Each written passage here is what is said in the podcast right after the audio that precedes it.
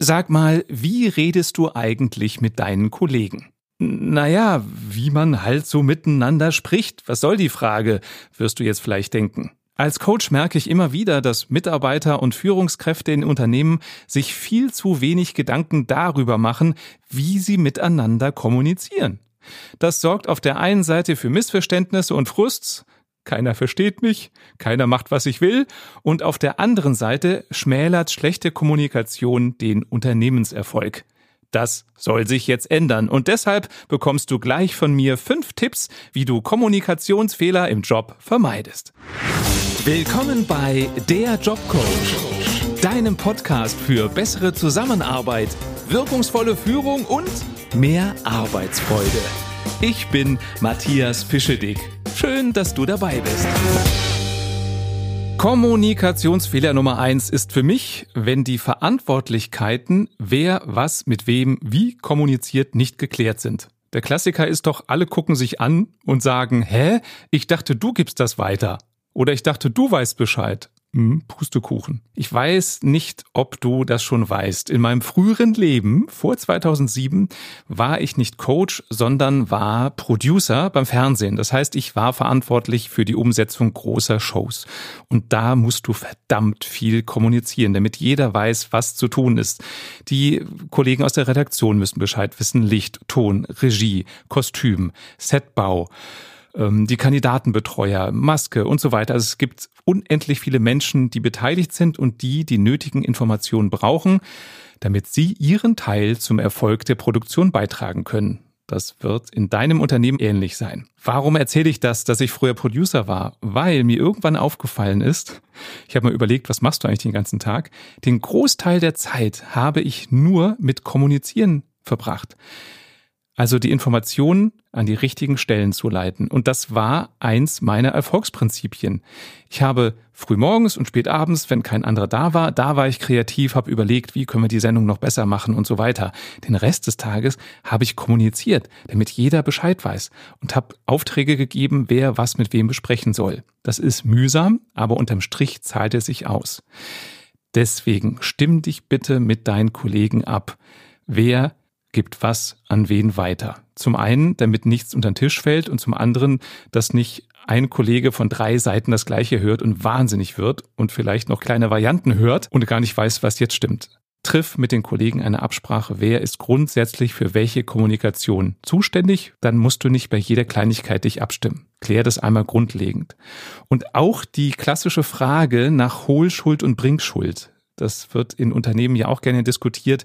Naja, wenn du eine Information brauchst, dann musst du dir die holen. Und der andere sagt, nein, ich muss von dir informiert werden. Auch da sprich dich ab. Was ist eine Hohlschuld und was ist eine Bringschuld? Der Klassiker da für mich ist, naja, das steht doch im Intranet, also im internen Firmennetzwerk, Webprogramm, Dings, du weißt schon, was ich meine. Und der Satz, der steht doch im Intranet, ja, wenn das nicht gut gepflegt ist und ich nicht weiß, dass diese Information da steht, kann ich sie auch nicht suchen und finden. Also das ist für mich oft eine Ausrede, stand doch da irgendwo in der hintersten Ecke im Intranet oder in irgendeinem Leitfaden, von dem keiner weiß, dass es den gibt. Schaffe Klarheit, woher kriegt wer welche Informationen, muss er sich die aktiv holen oder wird sie ihm gegeben. Kommunikationsfehler Nummer zwei ist, wir reden von oben herab miteinander. Das sind so Kleinigkeiten wie Sätze, die beginnen mit wie wir ja alle wissen, hatten wir das und das verabredet. Das wirkt arrogant. Oder das geht so nicht. Oder naja, so wollen wir die Sache aber nicht angehen. Das entspricht nicht unseren Konzernmaßstäben. Das ist arrogant von oben herab. Und immer, wenn du von oben herab mit jemandem sprichst, provozierst du Widerstand. Kennst du von dir selber. Wenn jemand nicht auf Augenhöhe mit dir spricht, dann hast du das Gefühl, was will der von mir und hörst ihm gar nicht richtig zu. Deswegen schau bitte, dass du mit jedem Augenhöhe herstellst. Ein Unternehmen funktioniert nur, wenn alle mitarbeiten, vom Praktikanten bis zum Vorstandschef. Und deswegen, allein deswegen sollte man sich auf Augenhöhe begegnen. Und wenn man ein bisschen Menschlichkeit walten lassen will, ist das auch ein guter Grund, sich auf Augenhöhe zu begegnen. Und manchmal ist es auch so, dass wir andere von oben herab behandeln, weil wir unsicher sind. Hört sich paradox an. Ne? Wir wirken so, als fühlten wir uns besser als der andere. sind aber eigentlich total unsicher und denken vielleicht sogar, oh, der weiß viel mehr als ich. Wenn du dich dabei ertappst, dass du andere mit erhobener Nase ansprichst, von oben nach unten auf sie runterschaust, dann überleg doch mal, warum machst du das eigentlich gerade? Weil du unsicher bist? Und wenn das so ist, dann arbeite dran, wie du Sicherheit kriegst. Denn je menschlicher, je mehr du jemand anderem auf Augenhöhe begegnest, desto eher würde die zuhören und dich unterstützen. Kommunikationsfehler Nummer drei. Wir erklären Dinge zu ausführlich und viel zu kompliziert. Kennst du diese E-Mails mit 5000 Anhängen und wenn man sie ausdruckt, die Mail an sich, dann sind das 20 Seiten, weil da irgendwie alles mit verschachtelten Sätzen erklärt ist. Ich finde das ehrlich gesagt eine Frechheit, wenn jemand was von mir will und schickt mir das gesamte Rohmaterial und ich, ich soll dann rausfiltern, was für mich relevant ist, um die Frage, die ich vielleicht gar nicht verstanden habe, weil sie auch so kompliziert gestellt ist, zu beantworten. Das führt auch dazu, wenn du jemandem alles schickst, weil du denkst, ah, dann übersehe ich nichts und dann kann er sich raussuchen, was er braucht. Das kann dazu führen, dass der Empfänger überhaupt nicht durchsteigt, keinen Bock hat und es erstmal liegen lässt. Oder dass er gar nicht versteht, was du willst und dir das Falsche liefert. Deswegen ist da mein heißer Tipp, bevor du eine ewig lange Mail schickst, denk erst nach. Erstens, was ist die Essenz, die ich kommunizieren will? Was ist die Nettobotschaft? Reduzier das wie eine Zeitungsschlagzeile. Und dann nochmal drei Sätze dazu. Das muss reichen. Und frag dich auch, und was erwarte ich von dem anderen? Ist es eine reine Information? Soll der das und das nur wissen? Oder möchte ich Feedback haben?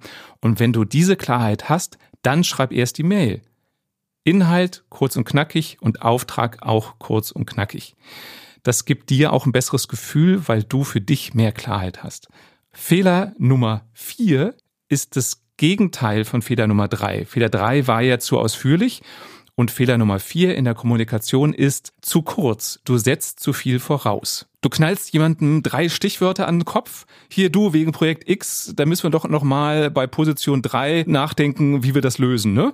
Okay, tschüss. Was? Der andere hat keine Ahnung, was du meinst. Du bist voll im Thema, der andere weiß nicht, was du von ihm oder von ihr möchtest. Wie gesagt, wir setzen oft viel zu viel voraus. Wir glauben, der andere ist voll im Thema, nur weil er vielleicht im Verteiler war oder bei einem Meeting dabei war oder der Kollege gesagt hat, ja, kannst du dem ruhig sagen, der weiß schon Bescheid. Nee, manchmal wissen wir nicht Bescheid, so in dem Umfang, wie andere Kollegen das glauben, dass wir es tun. Und deswegen frag lieber nach, bevor du jemanden eine Kurzfassung gibst, Sag mal, inwieweit bist du denn in Thema X? Und wenn er sagt, du, ich habe das und das schon mitgemacht und da und da weiß ich Bescheid, dann kannst du dich kurz fassen. Wenn der andere aber antwortet, äh, außer diesem Kick-off-Meeting hatte ich damit bisher nichts zu tun, dann weißt du, was der für Informationen braucht. Also setze eher zu wenig als zu viel voraus, heißt aber nicht den anderen dann zulabern, sondern frag am Anfang, inwieweit bist du im Thema? Oder lade ihn ein oder sie ein, wenn du was kurz und knackig erklärst, unterbrich mich ruhig. Wenn ich irgendwo zu schnell bin oder zu kryptisch was erzähle, frag einfach nach, dann kann ich dir da auf die Sprünge helfen.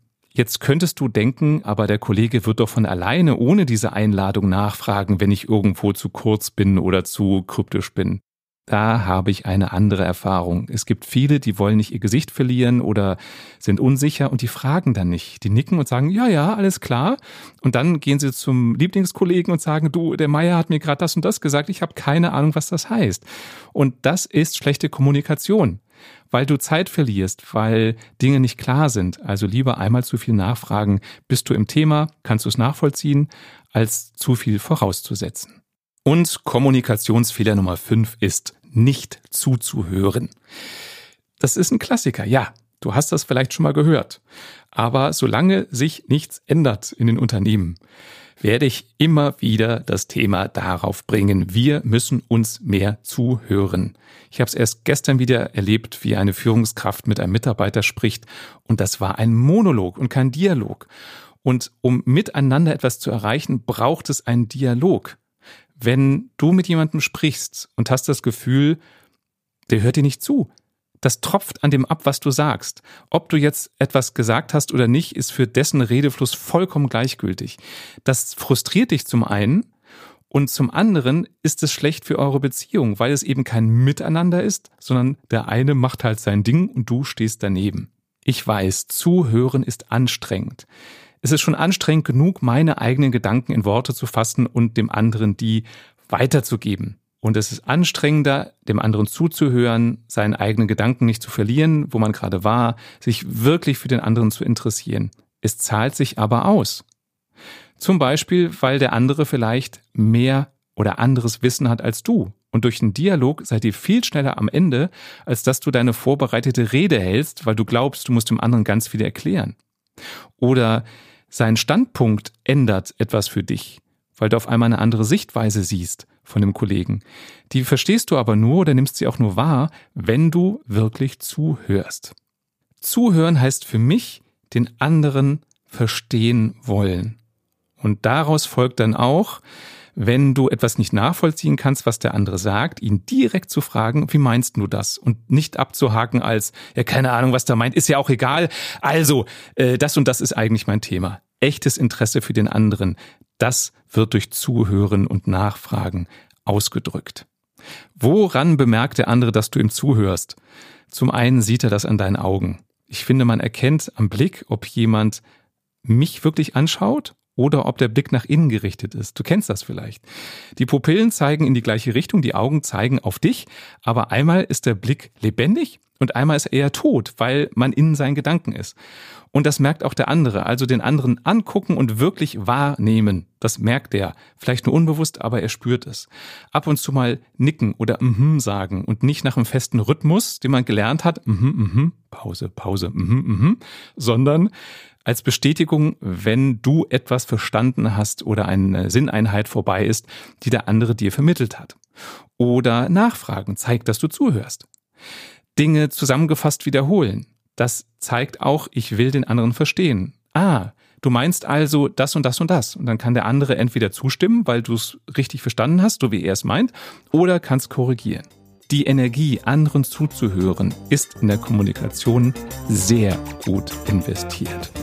Das war der Jobcoach. Wenn dir diese Folge gefallen hat, dann empfiehl sie gerne weiter an deine Kollegen, die, die nicht zuhören, die immer so ausführlich Dinge erklären oder zu kurz und knapp oder von oben herab sind oder vielleicht gar nicht mit dir kommunizieren. Teil das sehr gerne. Und wenn du selbst nie wieder eine Folge verpassen möchtest, dann klicke jetzt auf den Abonnieren-Button und du bekommst automatisch eine Meldung, wenn es etwas Neues gibt. Schön, dass du dabei warst und bis bald.